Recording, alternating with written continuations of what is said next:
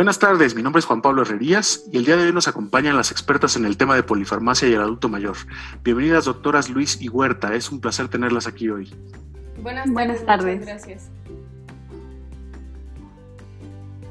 Doctora Huerta, para entrar en el tema que abordaremos hoy, ¿usted cómo definiría la polifarmacia? Bueno, pues la polifarmacia es el uso de 3 a 5 fármacos en forma simultánea, la prescripción de fármacos innecesarios o la necesidad de recetar un medicamento para suprimir los efectos secundarios de otro. Es importante tener muy en cuenta cuando los pacientes presentan polifarmacia, ya que esto conduce a un mayor riesgo de interacciones entre medicamentos y reacciones adversas medicamentosas. Gracias, doctora. ¿Y qué pacientes son más susceptibles a, padecer farmacia? Los factores de riesgo, bueno, los principales para que un paciente presente polifarmacia es la edad avanzada. Es muy frecuente en los adultos mayores y otros factores de riesgo que se presentan eh, son importantes como eh, el acceso a servicios de salud. También algunas condiciones como hipertensión, anemia, angina de pecho, diverticulosis y diabetes mellitus. En la mayoría de las ocasiones, la polifarmacia se desarrolla a través del tiempo, como consecuencia de una prescripción en cascada o por no indicar la suspensión de los medicamentos cuando estos ya no son necesarios y hemos llegado a metas con los pacientes. También es importante tomar en cuenta que los pacientes con un nivel cultural bajo consumen un mayor número de fármacos por automedicación, además de que la existencia de varios médicos tratantes incrementa el riesgo de polifarmacia. Me surge una duda en este momento, doctora. ¿Podría explicarnos por qué, qué, es la prescripción en cascada? Como mencionábamos en la definición, es cuando se prescribe un medicamento como tratamiento a los síntomas derivados de efectos adversos de un medicamento que ya se le había prescrito al paciente.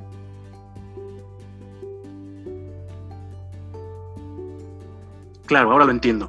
Y con respecto a las estadísticas, ¿cómo afecta la, la polifarmacia al adulto mayor? Esta población es la más susceptible a las reacciones adversas e interacciones derivadas del uso de varios medicamentos. La polifarmacia es responsable del 10% de las consultas a servicios de urgencias. Genera el 10 a 17% aproximadamente de las admisiones hospitalarias y el 38% de estas admisiones representa una amenaza a la vida de los pacientes. Y en cuanto a la mortalidad por acciones adversas medicamentosas, ronda el cuarto lugar como causa de muerte en los hospitales de Norteamérica. Esto es preocupante que solo se detectan entre 5 y 15% de las reacciones adversas, incluso utilizando evaluaciones sistematizadas. Los trastornos más frecuentemente encontrados en estos pacientes son hipoglucemia, sobreanticoagulación, hipotensión arterial, falla renal y trastornos hidroelectrolíticos, con una tasa de eventos adversas cercanas al 50 por cada mil pacientes cada año.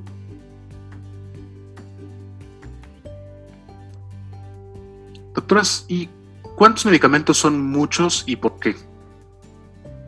Pues si un paciente está tomando 5 medicamentos, existe una probabilidad de 50% de que presente una interacción clínicamente importante. Cuando ya son 7 fármacos que toma el paciente, la posibilidad se incrementa a un 100%.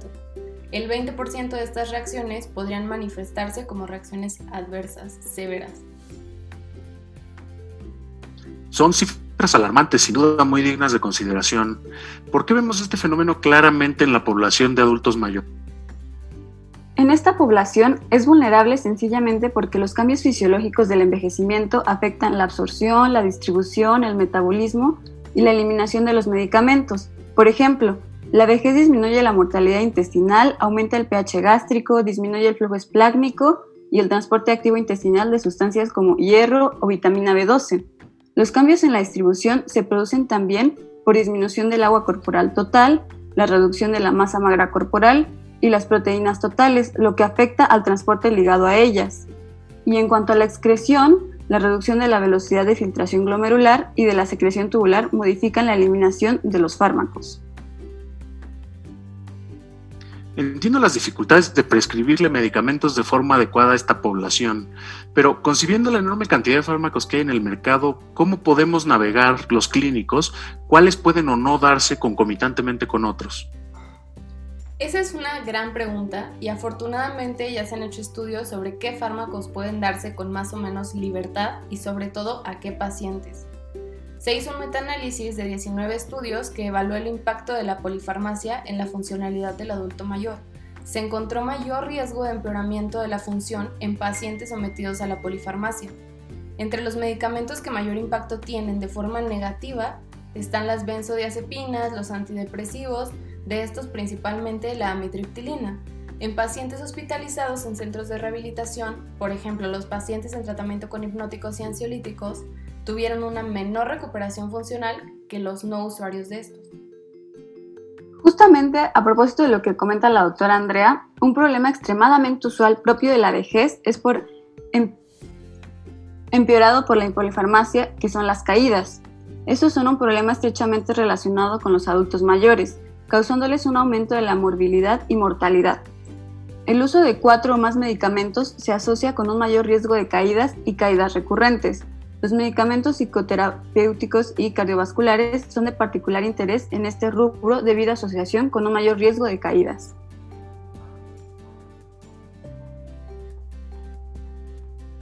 Conocemos muchos casos justamente de caídas de adultos mayores que traen consigo grandes problemas que podrían haberse evitado desde el principio. ¿Qué otros factores debemos considerar cuando tratamos a un paciente en estas condiciones? Curiosamente, la polifarmacia también lleva al adulto mayor a un mayor riesgo de desnutrición debido a que disminuye la ingesta de fibra soluble e insoluble, las vitaminas liposolubles, las hidrosolubles y minerales. Otro aspecto muy importante es el impacto que tienen algunos medicamentos como los calcio antagonistas, los beta bloqueadores y los IECAS al generar disgeusia y estos malos hábitos alimentarios. Otro síndrome geriátrico a tener en cuenta en relación con la polifarmacia es la incontinencia urinaria, especialmente cuando el paciente se encuentra en tratamiento con diuréticos. ¿Y qué guías tenemos como clínicos para poder prescribir de manera segura estos medicamentos a los pacientes?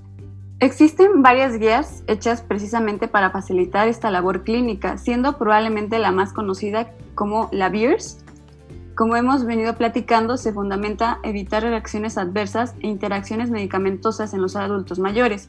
Los criterios de Beers se han dividido en tres grandes familias, según la facilidad con la que se toleran y por lo tanto con la que deberían prescribirse. Uno de ellos es lo que siempre se debe evitar, por ejemplo, barbitúricos, cloropropamida, escala móvil de insulina y megestrol aquellos que son potencialmente inadecuados en pacientes según las patologías particulares o síndromes geriátricos que padecen, dado que pueden exacerbar la sintomatología, por ejemplo, las tiazolidinedionas que deben evitarse en pacientes de insuficiencia cardíaca y los inhibidores selectivos de recaptura de serotonina en pacientes con riesgo de caídas o fracturas. Y por último, aquellos que pueden utilizar, pero deben utilizarse con precaución y evaluación continua del paciente.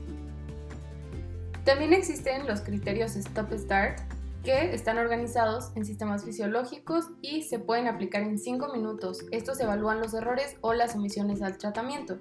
Los criterios se dividen en dos grupos, en Stop y en Start. Los de Stop son los que constituyen una lista validada de potenciales prescripciones inadecuadas en pacientes mayores. Esto se basa en la evidencia clínica. Tienen en cuenta interacciones fármaco-fármaco y fármaco-enfermedad. Cada criterio va acompañado de una explicación concisa que explica el motivo por el cual la prescripción se considera potencialmente inadecuada. Los de START son los que constituyen una lista de 22 criterios y estos reflejan la omisión de la prescripción de medicación indicada en el paciente mayor en determinadas situaciones clínicas. No cabe duda que el manejo de un adulto mayor es un tema complicado y complejo donde deben tomarse en cuenta múltiples factores. Nos queda claro sobre todo que estas guías que debemos, eh, que acabamos de mencionar, la polifarmacia es algo que todos los médicos debemos tener presente al momento de evaluar un paciente y prescribirle un medicamento para no caer en la prescripción inadecuada donde los efectos adversos sean superiores al beneficio clínico, sobre todo cuando puede haber otras alternativas de tratamiento más seguras y más eficientes para el paciente. ¿Alguna de ustedes les gustaría agregar algo más con respecto? Pues primero que nada, muchas gracias por invitarnos al programa de hoy. Creo que ha sido una plática muy enriquecedora y esperemos les deje algo nuevo de este tema tan relevante en la consulta y el cuidado de un adulto mayor. Sin embargo, algo que quisiera agregar es que siempre tenemos que evaluar el beneficio del uso del fármaco también valorar las interacciones y efectos adversos, así como supervisar la adherencia al tratamiento y asegurarnos de retirar el fármaco si es posible cuando hayamos llegado a metas con nuestro paciente.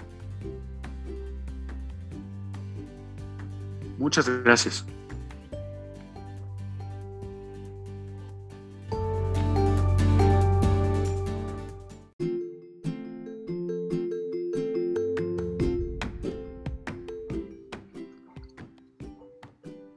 Les agradezco mucho que hayan podido acompañarnos hoy para platicarnos un poco más sobre este interesante y relevante tema de la polifarmacia. Muchas gracias por acompañarnos y por compartirnos su tiempo, doctoras, y muchas gracias a nuestro público por escucharnos. Hasta la próxima.